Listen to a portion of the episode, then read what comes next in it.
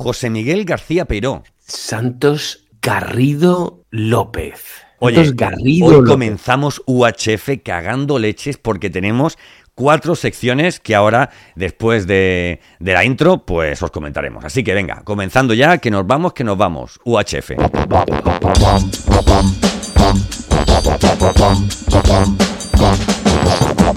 Bueno, bienvenido a UHF, este podcast indescriptible, ¿vale? Que es eh, pues una conversación como la que puedes tener con un amigo una vez a la semana y que puedes hablar de cosas tontas, de cosas interesantes, que puedes reír, que te pueden hacer el pellizquito, que te, puede hacer, que te pueden hacer llorar, ¿verdad? En definitiva, te planteamos pues unos 40 minutos más o menos para que te entretengas, te quedes luego pensando y, nada, y, nos conozcas un, un poquito mejor. Querido José Miguel, ¿hoy qué nos traes? Pues mira, tenemos, tenemos un fuera de foco con, con sabor a carne. Pero no cualquier carne, ¿eh? ya verás que es una carne un poco especial.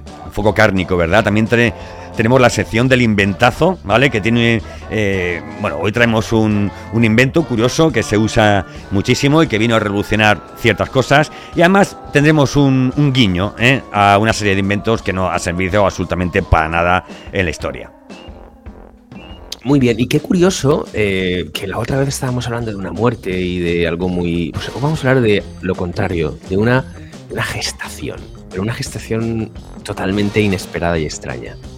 Y finalmente, en ¿Qué es de lo mío? Vamos a hablar de, de personas que hacen cosas malas en la vida, que roban, que estafan, ¿verdad? Y cómo fueron esos casos, ¿eh? ¿Cómo, cómo? Pero con gracia, que roban, que Pero con gracia, que, tienen, que tienen su cosilla, ¿no? Y no vamos a caer, no vamos a hablar ninguna semana del Dioni, ¿eh? Por si alguien se lo espera, ¿vale? Del Dioni te lo digo rápido. Acabó menos mal. Acabó, robó 300 millones, acabó haciendo películas porno y, bueno, y, poquito, y poquita cosa más hay que contar de él. Así que nada, que comenzamos con, con UHF.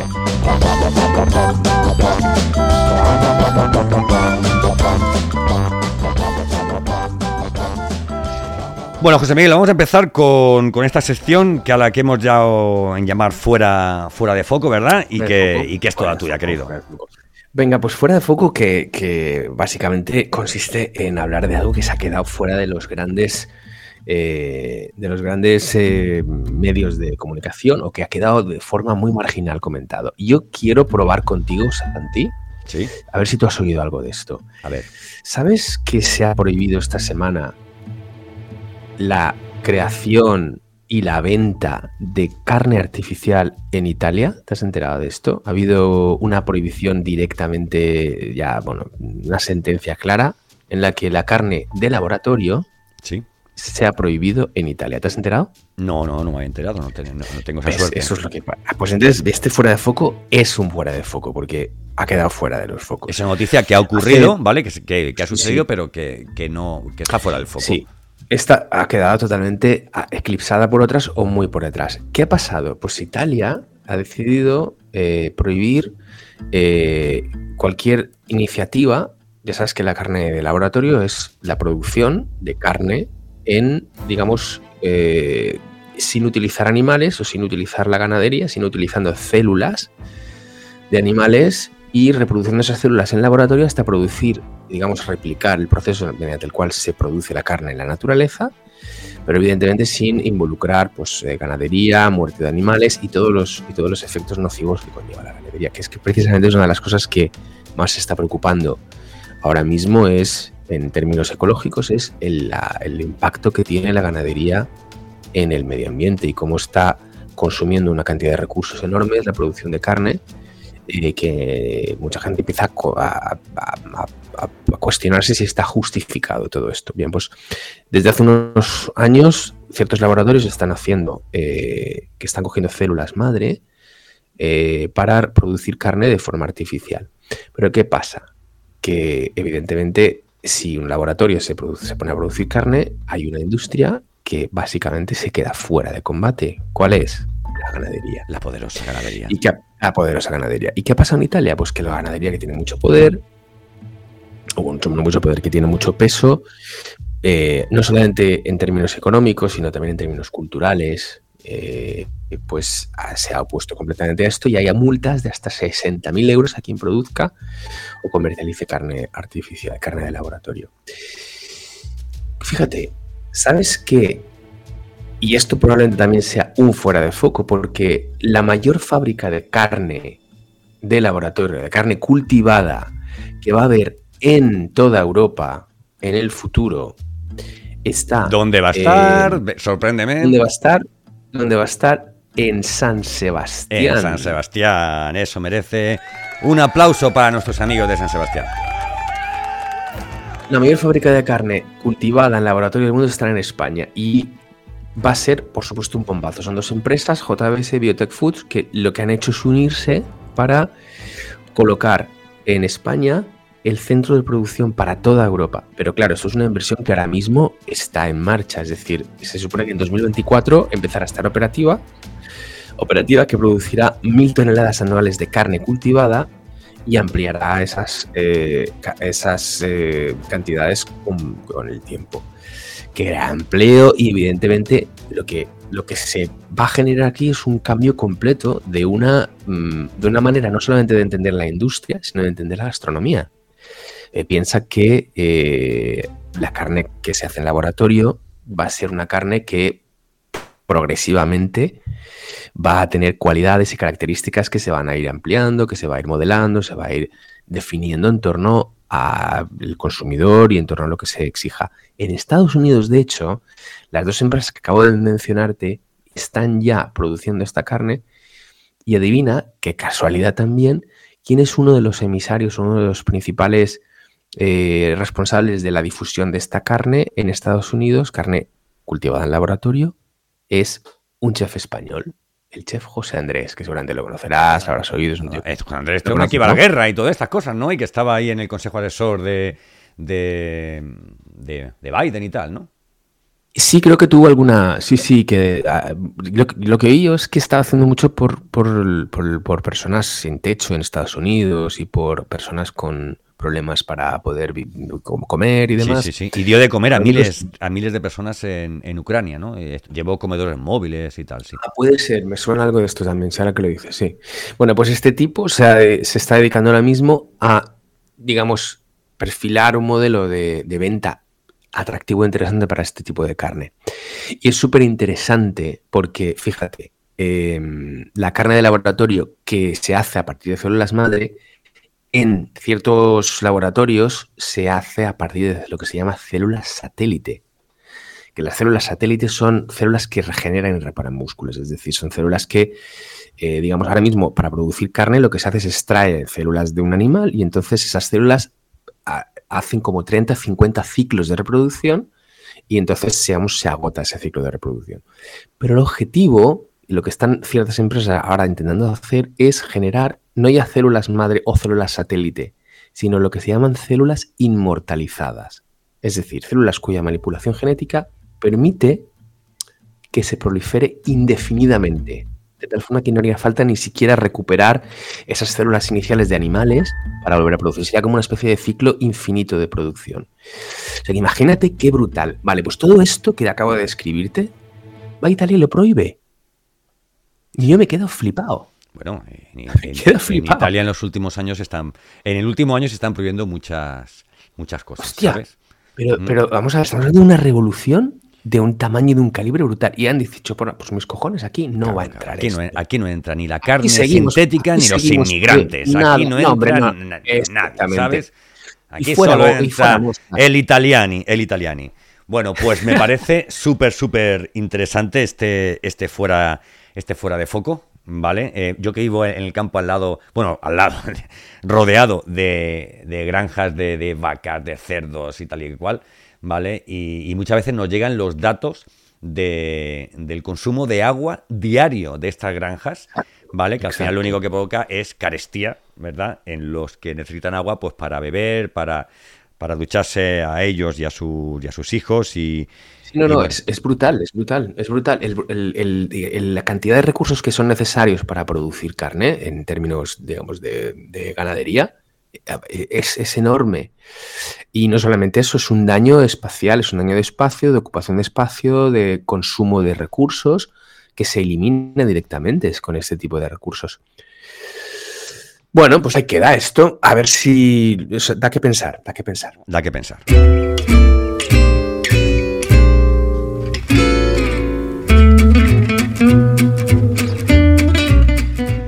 Y en la sección de ¿Qué inventazos? Eh, empezaremos hablando de, esos inventos que en su día fueron creados y que realmente o no sirvieron para nada, aunque eh, yo pienso que a veces, aunque no sirvan para nada, salen en los medios de comunicación y, a veces ese es el objetivo, ¿verdad? Pero nos hemos encontrado algunos bastante, bastante curiosos.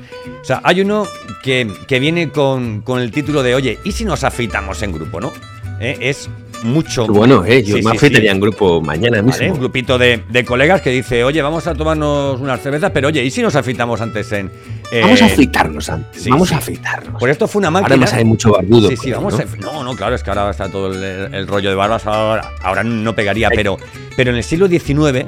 Eh, sí que era algo de, de, hombría y masculinidad ir completamente afeitado, ¿no? Y es, inventaron eh, pues una máquina que prometía afeitar hasta una docena de hombres al mismo tiempo.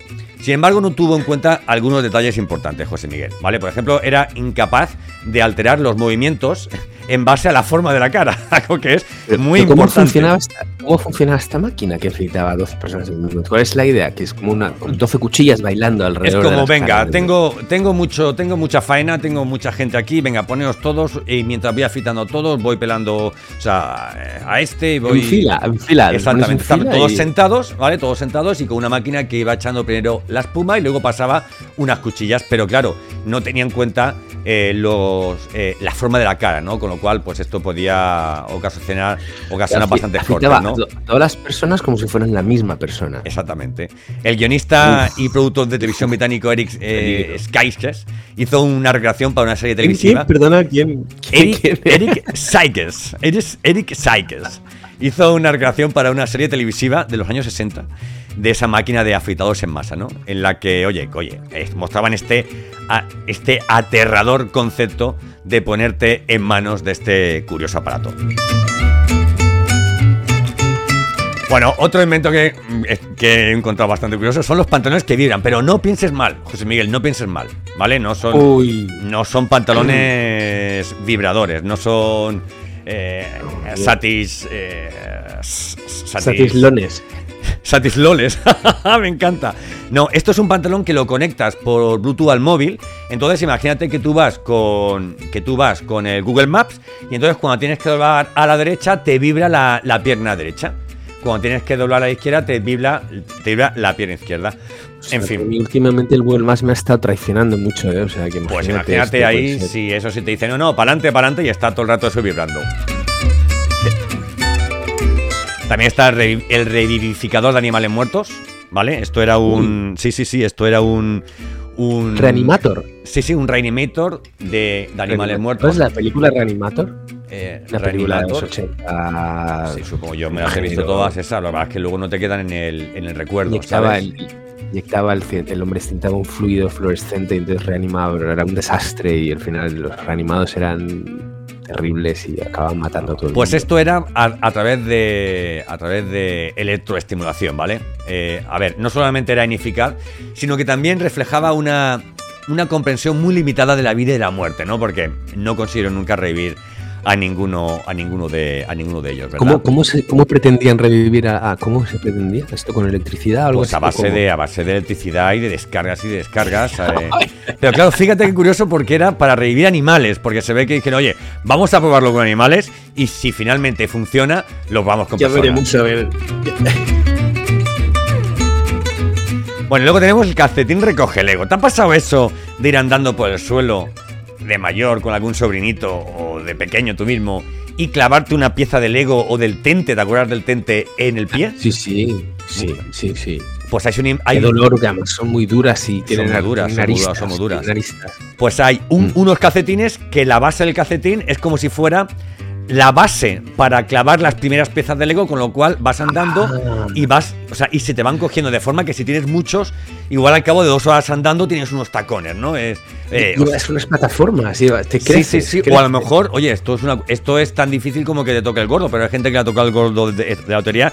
Imagínate que vas andando y al cabo de dos horas dices, tengo el Taj Mahal, perfectamente formado debajo de mis, de mis pies, ¿verdad? Con piezas de Lego. Con piezas de Lego, además todo con sus colores y todo. Bueno, y una cosa que me ha llamado muchísimo la atención son pijamas para videollamadas de trabajo. Esto es brutal, tío. Ah. A ver, todos tenemos eso que decimos. Bueno, estamos. A ver, tenemos una videollamada eh, y ahora con el tema del, del, trabajo en, en, casa y tal y cual, pues oye, pues tenemos que vestirnos, ¿verdad? Pues no. Tenemos un pijama, que es tal cual un pijama completo, pero que la parte de arriba simula una camisa con corbata. Con lo cual tú estás en el sofá con el portátil encima de las piernas, ¿verdad? Y, parece de verdad que estás vestido con, con corbata. No, es un pijama para. Es un pijama trampantojo. Trampantojo, exactamente. Y además, oye, puede ser de felpa, con patucos y todo. Una, una mayoría. Una pijama. El tampijama, e, exactamente, exactamente. Así que bueno, esos son un poco los, los inventos más, más raros, ¿verdad? Hay un tío que se llama Matt Benedetto, que, el, que la semana que viene hablaremos de él porque ha inventado incluso la sudadera, la sudadera carrito bolsa de la compra. Eh, oye, que también es algo bastante curioso que te vale para, para, para aislarte del frío, para llevar las cosas, digamos, de la compra o para o como un, un, chaleco de estos llenos de bombas, ¿no? O sea, estas son las cosas de, de Matt Benedetto, tío. Matt Benedetto. Un, Impresionante. Un, icono, un icono. Es interesante como, como ciertos inventos son la acumulación de cosas, ¿no? O sea, es, es un teléfono, pero es un modem, pero al mismo tiempo es una cámara de fotos y lo pones todo junto y te sale. Y es super coco, ¿eh? Que es super coco. Bueno, oye, igual que hay, eh, que hay inventos, perdón, que son que no valen para nada, hay otros inventos, que es de lo que te voy a hablar ahora, que sí que valen y para mucho.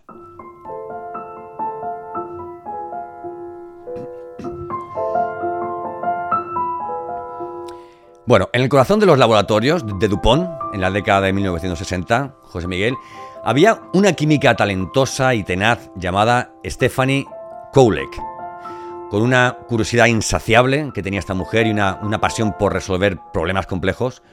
Koulek se embarcó en un proyecto que cambiaría el mundo de formas eh, que ella nunca imaginó, ¿no? Su misión era clara, pero al mismo tiempo desafiante, que era desarrollar una fibra que fuera más ligera y resistente y que, bueno, en principio iba a ser para mejorar los, los neumáticos de los vehículos, ¿vale? Los días en el laboratorio eran largos y las noches aún más, mientras Kowlek experimentaba con polímeros y determinadas sustancias buscando la combinación perfecta. Un día algo inusual sucedió. En lugar de la clara y viscosa solución que esperaba, Cowley se encontró con una mezcla turbia y fluida. Algo que en principio hubiera arrojado a la basura, ¿verdad? Cualquiera podría haber descartado este resultado como, como un fracaso, pero no Stephanie. Su instinto le dijo que había algo especial en esa extraña solución. Y bueno, desafiando las dudas de sus colegas, persuadió al equipo para que procesara esta mezcla en la máquina de hilado. Lo que emergió de ese proceso fue nada más y nada menos algo que revolucionaría completamente eh, lo que es la actualidad, ¿no? Un material increíblemente fuerte y ligero, más tarde conocido como el, Kevlar. Supongo que no a ver, no sé si saben lo que es el Kevlar, pero bueno, el Kevlar es, es eh, a ver, era como una, una tela tejida, ¿verdad? Como una tela, una tela, una tela, o sea, tejida con, con hilos del futuro, ¿no? Para entenderlo, ¿no? Era cinco veces más fuerte que el acero y sorprendentemente más, muchísimo más ligero. Pronto sus aplicaciones se expandieron más allá de los neumáticos. Oye, como hablamos antes, José Miguel, chalecos antibalas, cascos, guantes resistentes a cortes, incluso trajes eh, de bomberos eh, y equipamiento espacial. Sin embargo, la historia del Kevlar no estaba exenta de sus sombras, porque a pesar de, de ser la mente detrás de esta invención revolucionaria, Kolek no recibió ningún tipo de incentivo o ningún tipo de compensación por su, por su descubrimiento, ¿no? Una, realidad un poco amarga. Qué barbaridad. En el mundo corporativo y además en el, mundo de las mujeres, ¿no? Eso de, oye, yo hago un invento, yo pinto un cuadro, pero siempre será otro el que se lleve. El que se lleve ¿Y se llevó el mérito un hombre o, nadie? No, el, el, mérito se lo llevó, pues quién iba a ser, se lo llevó Dupont, ¿vale? Que era la empresa para la que para la que ella trabajaba. ¿eh? Pues imagínate para quién fue la, la pasta. Su genialidad fue reconocida, ¿vale? Eso sí, con premios y honores José Miguel, pero el debate sobre los derechos y reconocimiento de los, de los inventores, pues bueno, persistiría durante, durante años, ¿vale? Mientras tanto, el impacto del, del, Kevlar seguía creciendo. Salvaba vidas en calles y campos de batalla, soportaba las inclemencias del espacio exterior y las profundidades del mar, y se convertía en un símbolo de protección y resistencia. Pero con gran poder viene gran responsabilidad. la producción Oye. de Kevlar planteaba preocupaciones ambientales, desafiando a la industria a encontrar un equilibrio entre innovación y sostenibilidad. Y este desafío subrayó una verdad ineludible, ¿vale? Que cada, ca- que cada gran avance lleva consigo la, la semilla de nuestros de nuestro digamos de nuestro planeta y de y de los desafíos que tenemos que superar ¿no? en definitiva José Miguel así la historia del, del Kevlar vale que por cierto yo tengo un- unos altavoces que decía oye están esos con Kevlar Eh, indagando un poco y documentando un poco sobre sobre este tema dije hostias que mis o sea Stephanie tiene que ver algo con mis altavoces verdad es la historia del. Kevlar vale tejida con con perseverancia ingenio y bueno, y como no, con dilemas éticos, ¿no? Se convirtió en una leyenda en el mundo de la ciencia y la tecnología y es un testimonio del poder de la curiosidad y la innovación y un recordatorio de que los caminos hacia los grandes descubrimientos a menudo están llenos de giros inesperados y lecciones profundas.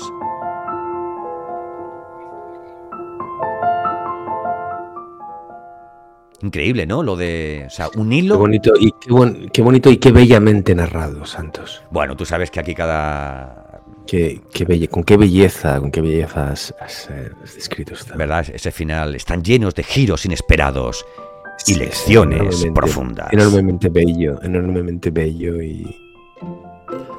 Tú tenías constancia de la existencia del Kevlar, ¿verdad? Sí, yo, yo había oído hablar del Kevlar. Kevlar. Eh... Kevlar. Kevlar. Kevlar, ¿sabes a qué me suena? Kevlar, Kevlar, Kevlar. ¿Sabes a qué me suena Kevlar, tío? ¿A qué te suena? Ah, qué curioso. Ay, Qué curioso, tío. qué curioso. Pasamos, pasamos a a sección Hombre, ya, ya hombre, sí, estamos en la sintonía de. Qué curioso. Curioso. Pues mira, el Kevlar le habría venido muy bien uno de los personajes de esta historia para proteger las partes. mm, para proteger sus genitales.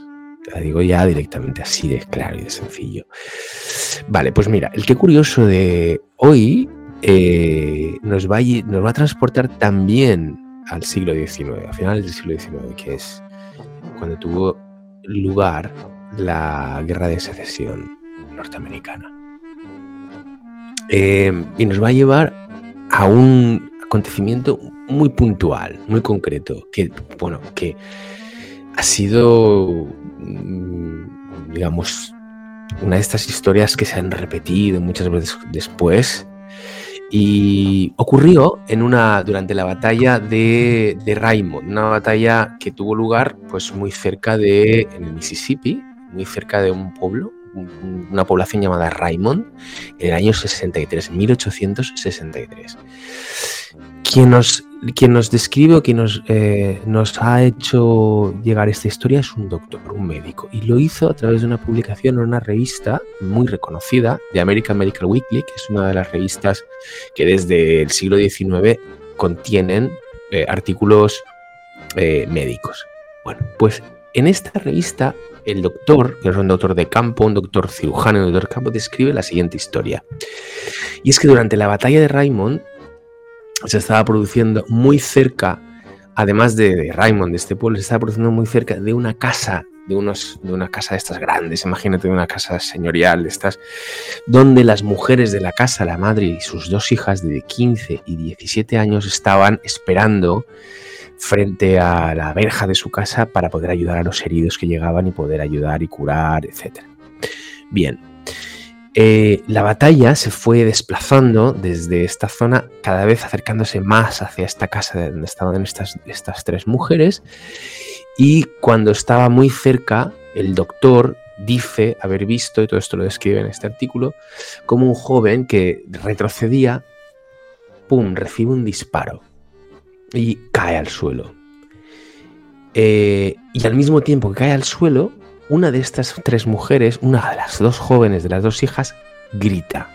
Estaban aproximadamente a unos 100 metros de distancia el uno del otro. El doctor eh, corre a auxiliar al soldado que ha caído al suelo y ve que la bala, una bala eh, cilíndrica, que son las balas que se usaban en ese momento, ha golpeado su tibia, pero ha rebotado en su tibia, ha atravesado su testículo izquierdo, se ha llevado por delante su testículo izquierdo y ha dejado al soldado obviamente totalmente eh, hecho polvo en el suelo.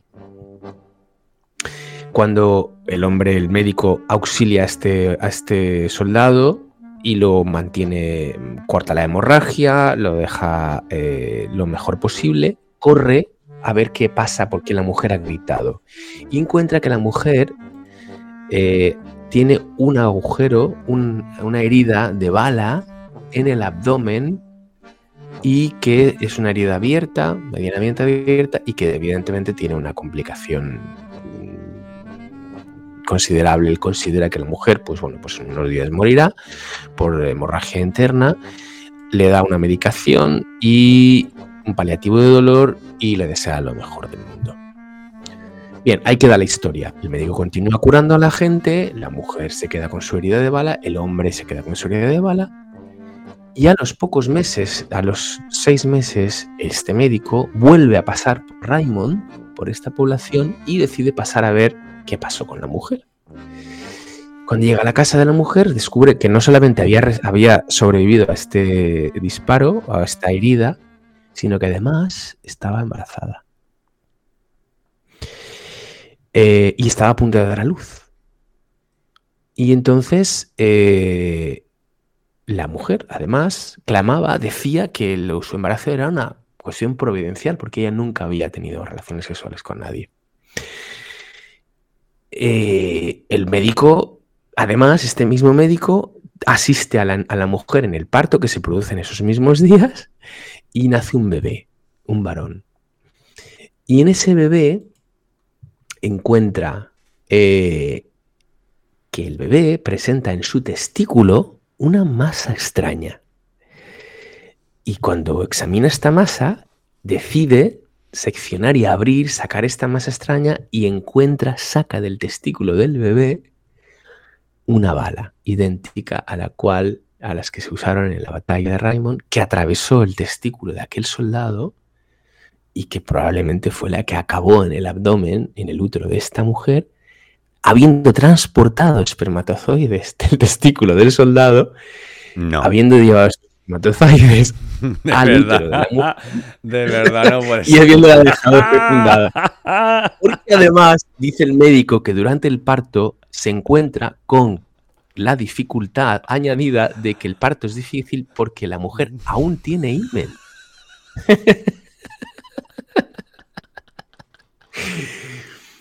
y esta historia, que es un gran que curioso, es una historia que fue publicada en una revista médica eh, de, total reputación por un médico con total reputación. Pero no sabes lo mejor. Eso es lo mejor. El hombre, que, cuya única explicación es esta, ha habido un embarazo a través, digamos, de este balazo que ha pasado por el testículo de este soldado, presenta a, estos, a este soldado que sobrevivió y a esta mujer, y estos dos hombres, este mujer y, este hombre se enamoran y finalmente se casan y tienen dos hijos. Es que estaban como para no enamorarse, estaban predestinados completamente. ¿Qué te parece? Estamos hablando de que esto está publicado en el The American Weekly del mayo, de 12 de mayo del 63. Esto ocurrió en el mayo del 63 y se publicó en el, 74 cuando este hombre lo, publicó. ¿Cómo se te queda el cuerpo, Santos? Pues hombre, mucho mejor que, al del huevo, ¿sabes? se me queda mucho mejor. Pero esto es un poco como... Esto, esto es un poco como, como eso que tú dices, bueno, si algún día hay en tu cartera un condón porque alguien lo ha puesto ahí para joderte la vida, para decir voy a desgraciarle la vida a esta persona, y tu pareja encuentra el condón en tu cartera, ¿verdad? Pues eso está en el mismo saco de cosas, ¿no? Imagínate que esta mujer hubiera estado casada ¿eh? con marido, con otros hijos, y dice, mira, es que me he quedado embarazada. Y dice, pero si tú y yo no hemos hecho nada, si tú eras enfermera en la guerra, si tú llevas en la guerra ahí en una, tienda de campaña de esas con una cruz roja desde hace tres años, ¿cómo te has quedado sea, embarazada. Y dice, pues, pues será de la paloma, ¿verdad? Será de la paloma. La paloma, eso es lo que ella pensaba, ¿no? De la paloma. Bueno, pues, em, pues Santos, eh, esta historia que, te he traído a este que curioso, eh, te la he traído por una razón, por una razón muy, muy simple. Porque es cojonuda.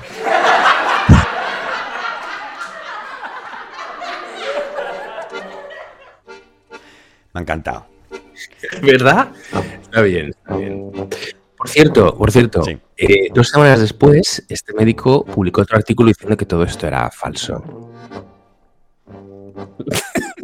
¿En serio? En serio. En serio. Eh, esto que has hecho ha sido un, fake doc. O sea, has metido un, fake doc dentro del podcast. Un hoax. Ha sido un hoax. Pero fíjate qué curioso, porque. Un, un, un, hoax. Un hoax. Un hoax. Un bulo, un bulo. pero fíjate qué curioso. Este hombre publicó esta historia que es completamente absurda eh, con la intención de eh, ver hasta qué punto algo completamente increíble e imposible de realmente de, imaginar se convertía en creíble y la gente lo aceptaba por el simple hecho de que estuviera publicado. ¿eh? Y lo curioso es que con los años se mantuvo esta historia y la publicación de la, del desmentido no, no tuvo ninguna relevancia. Tuvo tanta relevancia y tanto eco esta historia que con los años se mantuvo y se, y se mantuvo como cierta, como verídica, y se, continuó citando y se continuó manteniendo como, como verídica cuando era falsa. Hasta hoy. Pues te voy a decir una cosa, mucho, mucho de esta enseñanza que nos da tiene que ver el siguiente, el siguiente tema, la siguiente sección, porque también tiene en cierta forma con alguien que quiere engañar a la gente con algo que en principio parece real, ¿verdad? Tú ya conoces la historia, pero bueno, Vamos a poner un poquito en, antecedentes.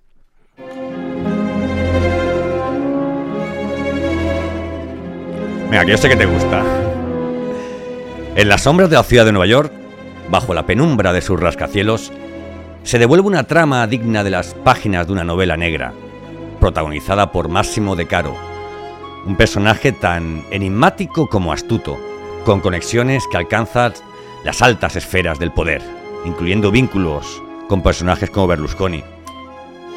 Máximo Di Caro, lejos de ser un mero aficionado a los libros, se revela como el cerebro de una red criminal internacional que desvalijaba bibliotecas alrededor del mundo, involucrando a marchantes de arte, a políticos, anticuarios y hasta un cura en sus maquinaciones. Su golpe más audaz se perpetró en la biblioteca Giuliani de Nápoles, donde bajo la fachada de director sustrajo hasta 1.500 valiosísimos ejemplares, incluyendo obras de Aristóteles, Descartes o Maquiavelo, y hasta una edición única de la enciclopedia de D'Alembert y Diderot. El descubrimiento de una falsificación de alta calidad del Sideros Nuncius en la Biblioteca Nacional de España desencadenó una serie de investigaciones que tras cuatro años de pesquisas revelan que hasta nueve libros de Galileo podrían haber sido sustraídos. Y bueno, De Caro, actuando más como un bibliópata que como un bibliófilo, querido José Miguel, extiende su red hasta París, Roma, Múnich y Nueva York, en un giro digno de un thriller. El Siderus Nuncius, robado en España, termina en Argentina, donde De Caro lo adquiere no para venderlo, sino para crear una falsificación perfecta a partir del original.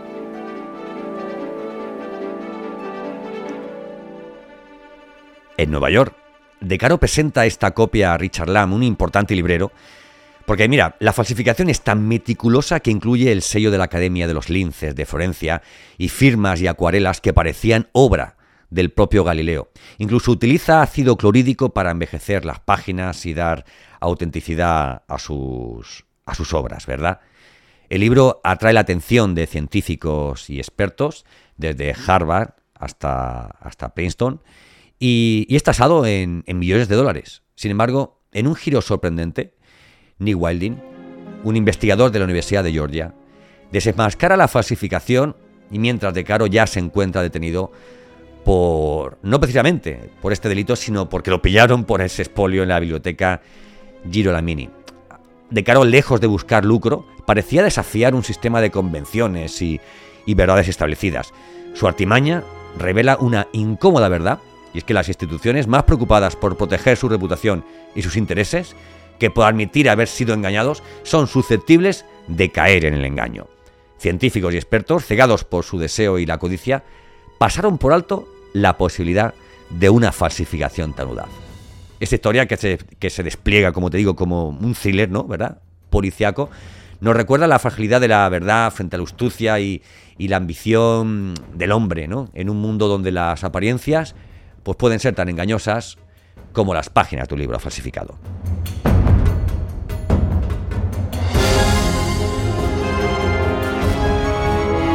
Ta ta ta ta ta. Ta tan ta tan. Esta historia tú y yo la conocemos muy bien porque hemos trabajado en ella para una ficción sonora. Que ahí está, Sí, esperando ¿eh? a que vea la luz, a que alguien nos la pague. Porque o se paga o quedará en el cuarto de las obras inacabadas. Oye, bueno, y aquí es donde viene el giro novelesco del caso, ¿vale? Eh, al revisar las fichas de los últimos investigadores que habían consultado el Sideurus Nuncius en la biblioteca, apareció el nombre de un viejo conocido llamado César Ovilio Gómez Rivero, ¿vale? Que fue el que robó ese. El que robó eh, o sea, Ay, ese libro. César Audilio. ¿Audilio? César Ovilio. César Ovilio también había sido en el 2005 detenido por robar también en la Biblioteca Nacional eh, mapas y, y- y planos. Y lo describen como el señor afable, bajito y normal que engatusaba con regalos al personal de la biblioteca. Qué grande, qué grande. ¿eh? Hay que tener mucho cuidado con los, con los eh, hombres bajitos y amables. Hay que tener muchísimo, muchísimo cuidado con ellos. Porque son, son grandes, grandes. eh, se encubren bestias, ¿no? Eh, monstruosidades, ¿no? Y sí, sí, hay que tener, hay que tener mucho cuidado. Bueno, pues llegamos a los 39 minutos 21 segundos, que es la hora del amor. La hora de. Espérate, para la hora del amor tengo. Como la hora del amor. La hora del amor. La, la, la, la. La hora del amor es la hora de despedirnos, ¿vale? Así Sí. que, sí, hoy no nos vamos a despedir No, con. no, No, hoy nos despedimos con. Con el papá, papá, papá. Hoy nos vamos a despedir ¿No? con una música. No, hoy. Vale, me parece o si quieres. A ver, un momento. ¿Quieres despedirte con. no, no, no, no, esta me gusta mucho. Me gusta mucho la bossa nova y. eh, Sí, el sí. final del amor? Bueno, oye, eh, a mí me ha gustado. A mí, ¿qué quieres que te diga? Me ha gustado. Porque me he entretenido. Es, a ver, llevo media, media, media grabación con un dedo en risas y otro en redobles. ¿vale? A ver cuándo tocaba. ¿Vale? Pero bueno, eh, me encantan estas cosas del- de lo que ocurre detrás de las cámaras. Bueno, Se han quedado, eh, uno- se han quedado unos rodeos en el, en el tintero, ¿eh? pero saldrán. Saldrán, Saldrán, Eh, saldrán. déjalos, ¿no? Esto es como lo de Las Vegas. Lo que ocurre en nuestro podcast se queda en nuestro podcast, ¿verdad? Sí, sí. Oye, ¿cómo, cómo vamos de. de, eh, eh, ¿Esto se está oyendo en algún sitio? Esto, a ver, ten en cuenta que esto es el tercer capítulo. Esto es el segundo capítulo. Entonces, yo te voy a decir Sí. cómo funciona esto de los podcasts. Amigo, amiga de la tarde, amiga de la noche. Vamos a contar cómo funciona esto de los podcasts. Lo primero es lanzar mucho contenido, ¿vale? Para que cuando alguien entre no, no haya solamente uno o dos capítulos, sino que diga, oye, esto me gusta, pues quiero escuchar el siguiente, el siguiente. Quiero o más, imagínate que más, dice, quiero más. claro, quiero más, quiero más. O imagínate que entran y dicen, no me gusta este, voy a otro. Hostia, solo tienen en uno o dos, pues no es plan, ¿no? Y luego hay que hacerle promoción. La, mo- la promoción se hace de dos formas. De forma orgánica, y es pues en redes sociales, hablando con la gente y tal y cual, boca a boca, ¿verdad? Boca a boca eh, eh, eh, mm, tradicional o boca a boca digital, y luego metiéndole pasta. Yo no voy a meterle publicidad a esto, porque lo que voy a hacer es hablarle a muchísima gente, igual que tú, querido, querida amiga de la tarde, tienes que hablarle a muchísima gente del podcast UHF, el podcast de José Miguel García Pero y Santos Garrido, porque es un podcast para aprender cosas, para entretenerte y, oye, para echar unas risitas que bastante mierda hay en la sociedad y en la vida y en el camino ahora mismo. ¿No te parece, José Miguel? Sí, sí, sí. Me parece bien. Y es una. El Reis está muy bien, claro que sí. Bueno, ¿algún consejo para, para dormir por las noches ahora que ya tenemos una edad y que empezamos a... Un consejo para dormir: Valium. Valium. Valium es el mejor consejo para dormir. Valium. Valium o, Tomas un Valium y duermes. y o, ha- duermes o hacer el amor. O hacer el amor. Oye, nos despedimos con Bueno, esa si frase. te, si te dejan, si ¿eh? te dejan, dejan hacer el amor. Y si no, hazlo dejan, tú mismo. mejor. Haz el amor tú mismo. No pasa nada. ¿Vale? Mira a ver, porque igual, igual estás haciéndote el amor a ti mismo y, y pasa un pájaro, recoge tu esperma, eh, lo lleva a, a una mujer que está sacando, tendiendo la ropa. Sí, sí, sí. Al final acabas, acaba un pequeño Santos Garrido acaba Sí, apareciendo. eso en- me da, eso me da, me da una, una canción que sería Como una bala, mi amor llegó a tu vida. José Miguel, hasta la próxima semana. Un fuerte abrazo, querido. Un abrazo, Santos.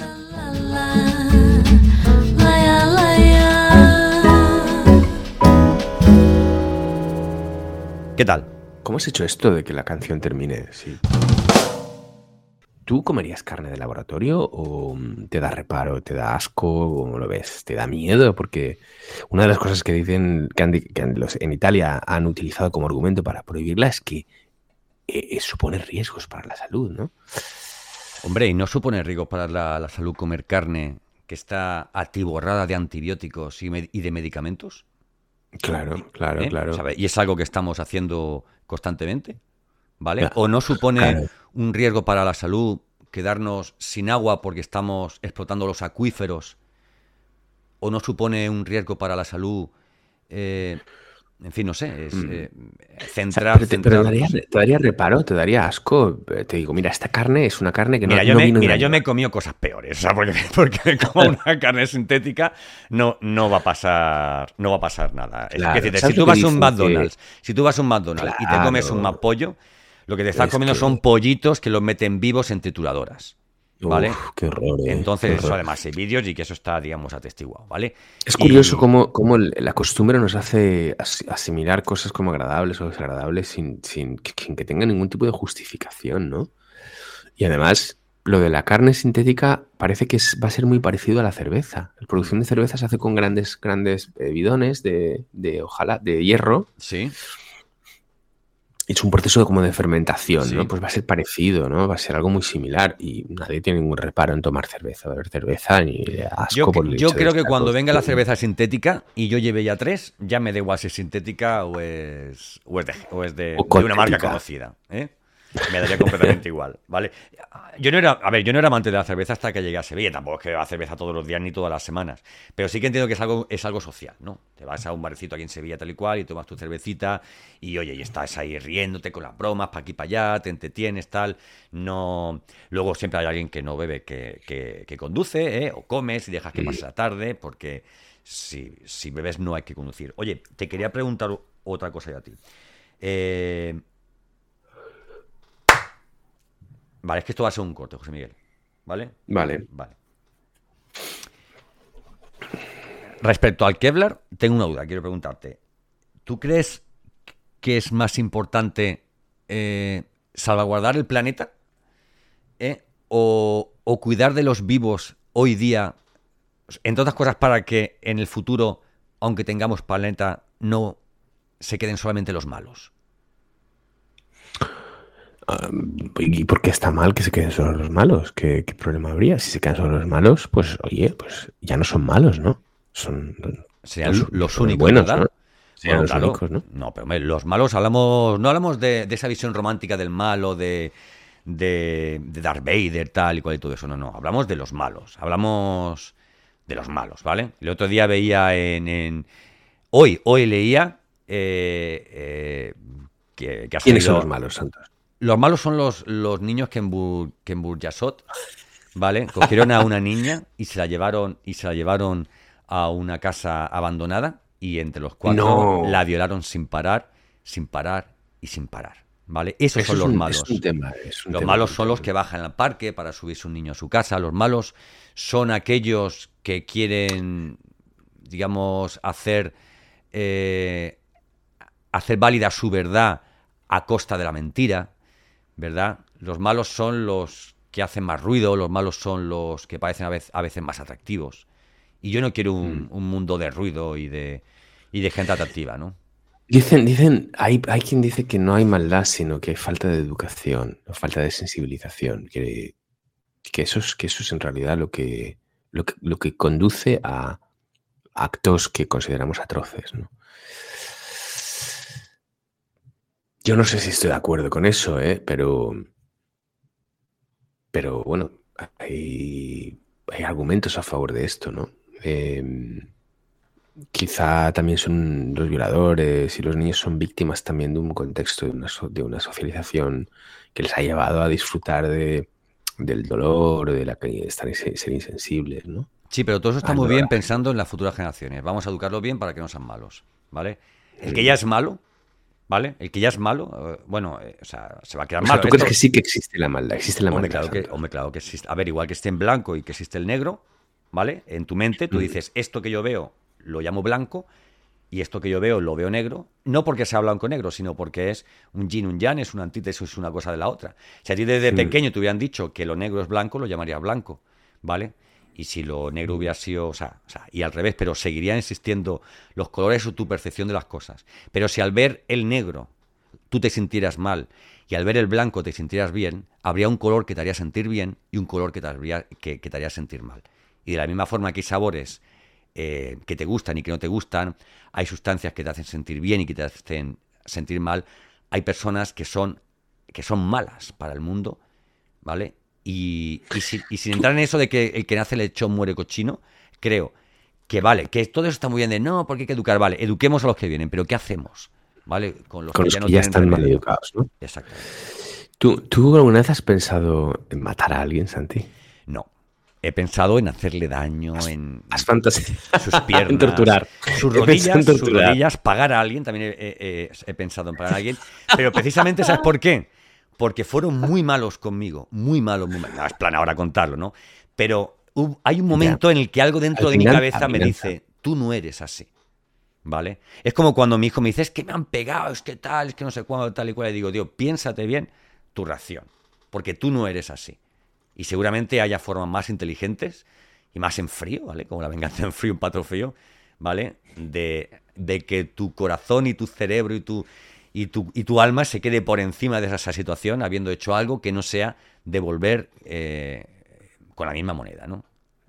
esto, esto da para Sí, pero es, difícil, a veces es muy difícil. Hay, como tú decías antes, hay actos tan atroces y tan crueles. Incluso hay personas que, cometen actos atroces y no solamente los cometen, sino que además no tienen ningún tipo de arrepentimiento y se ríen y disfrutan y lo graban en vídeo y lo ven y lo vuelven a ver y se regocijan. Y, para mí, que yo sé que tú eres igual que yo en este sentido, que soy muy sensible al, maltrato animal. Completamente, completamente. Eh, yo a veces pienso y yo, yo creo que, fantaseo con la idea de, que personas que maltratan a, perros por placer y por disfrute y que lo hacen como tú sabes que ocurre, fantaseo con la idea de, que, de que, desaparezcan y de que sean desintegrados, ¿no? Y sean desintegrados si, es posible con dolor. yo, siempre, yo siempre pongo dos ejemplos en cuanto al tema de los perros. Uno se llama Oli y el otro se llama Noki. A ver, Oli es un galgo que lo atropellaron y el conductor salió. O no lo vio o salió la fuga. Se dio la fuga. Imagínate, mm. pues, oye, eres un hijo de puta, ¿vale? Y has visto eso y te vas, ¿vale? De acuerdo. A lo mejor luego, pues, el remordimiento, mm, vamos. Un atropello es un accidente y casi puedo, hasta puedo entenderlo. Te, acojonas y te pues vas. otra cosa es que no des la vuelta para, para, para. Oye, a lo mejor ni lo has visto, ¿vale? Un golpe, yo qué sé, no, no sé.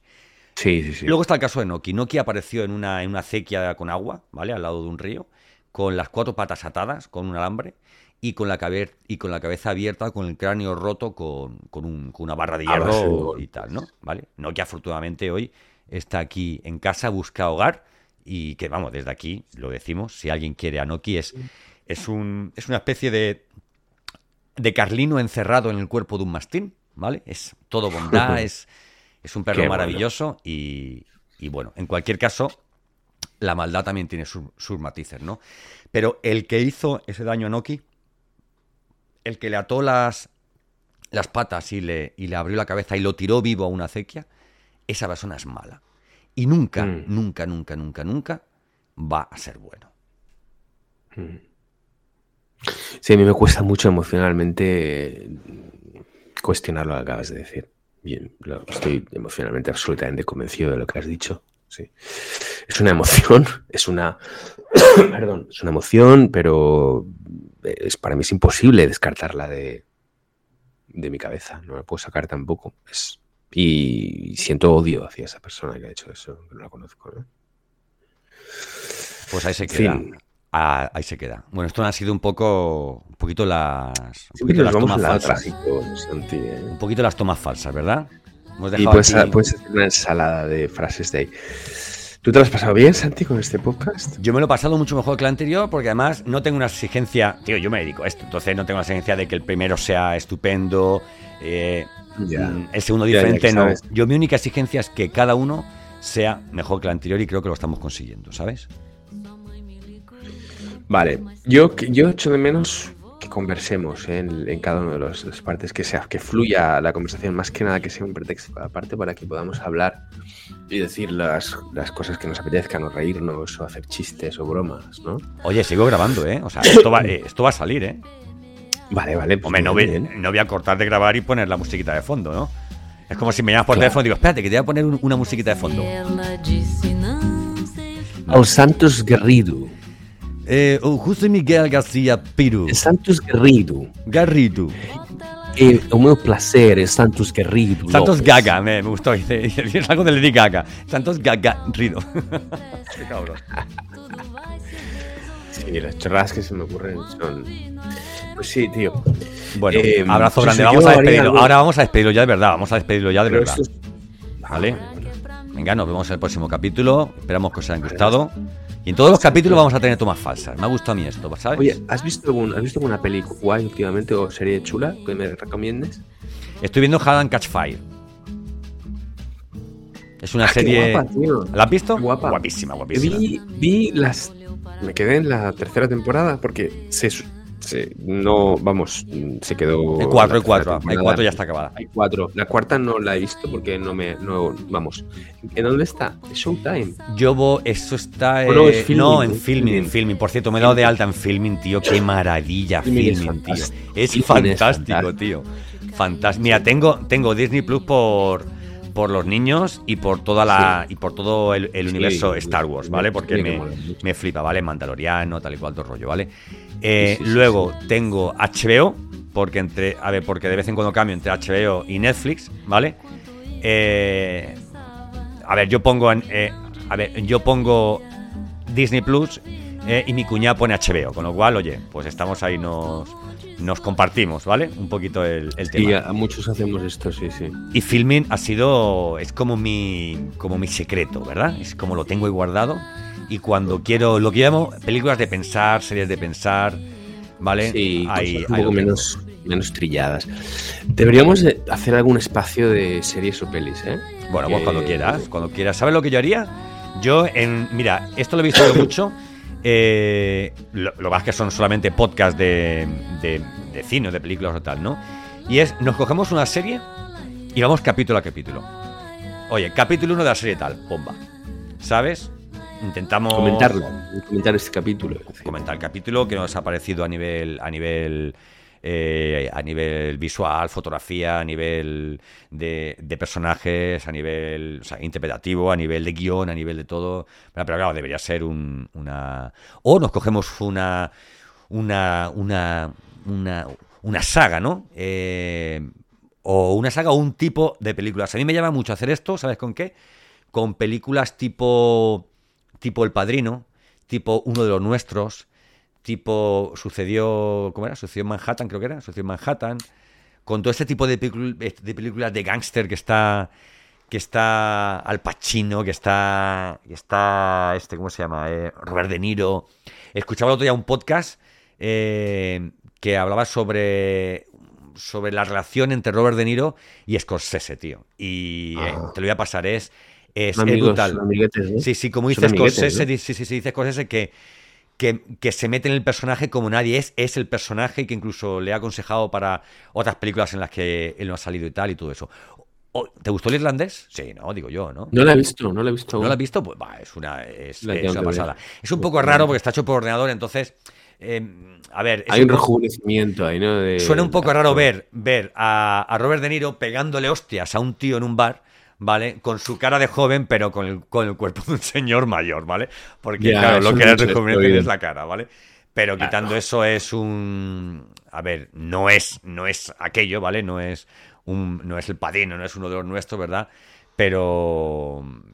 Pero Bueno, bueno, pero es Scorsese. o sea, había otra sí, que era sí. Casino, Casino, ¿era Casino? Casino. Casino, Casino sí, también buenísima, tío, buenísima. Yo esa la puse un día, digo, bueno, voy a verla tal y cual, a ver, porque estaba aquel día por ver cosas de ciencia ficción y digo, bueno, voy a verla y me quedo dormidito y tal, porque me gusta escuchar a me gusta escuchar la voz de la voz de Robert De Niro y tal. y tal. La voz doblada de Robert Sí, De Niro, sí, ¿no? sí. Abogado, ¿dónde estás? ¿Dónde está ratita? Y tal. ¿no? Y tío, y, a- y acabé la película emocionada de decir que la, que, o sea, que o sea, qué rápida se ha, se ha pasado y buah, papelón, papelón. Abogado, ¿sabes? Sí, sí, sí, sí. El cabo del miedo también. Bueno, esa, esa. El cabo del miedo. El cabo del miedo. ¿Puedes, puedes decir más cosas con la, con, el, con la voz del doblador este? No sé, no sé qué quieres que te diga. Sí, intenta, por ejemplo. Es que sabes lo que eh, pasa, cuando no, tiro más allá de. A ver, vas a verlo. Cuando tiro más No. allá del abogado, me sale Guruchaga. ¿vale? ¿Sabes? Por ejemplo, puedes decir, eh, no tengo dinero, con la, con el, con la, la voz del doblador, no tengo dinero, eh, de- déjame 20 euros, amigo. No tengo dinero, déjame 20 euros. Pero ahí me sale un poco. Un poco Stallone. No tengo dinero, déjame 20 euros. Por la gloria de mi madre. Yo solo sé decir, abogado, ¿dónde estás, ratita? ¿Ve? Y ahí me sale ya el. el, el- Sale clavado, ¿eh? me- me- no, no, ahí me sale. si puedes hacer eso, puedes hacer cualquier Gurruchaga, frase. gurruchaga, gurruchaga. Me sale ahí. Gurruchaga, aparte. Vamos a acabar el podcast. En fin, en fin. Bueno, voy a parar ya de grabar esto y. Te agurruchagas. Me ha... Sí, sí, sí. Tengo Te que, tenemos, que hacernos, tenemos que hacernos una foto con Gurruchaga. Gurruchaga. Hay, hay vídeos, hay vídeos de este tío, del, del humorista este que imita también, ¿cómo se llama? Del, del Carol Latre, que él te dice cómo impostar la voz de muchos personajes, ¿no?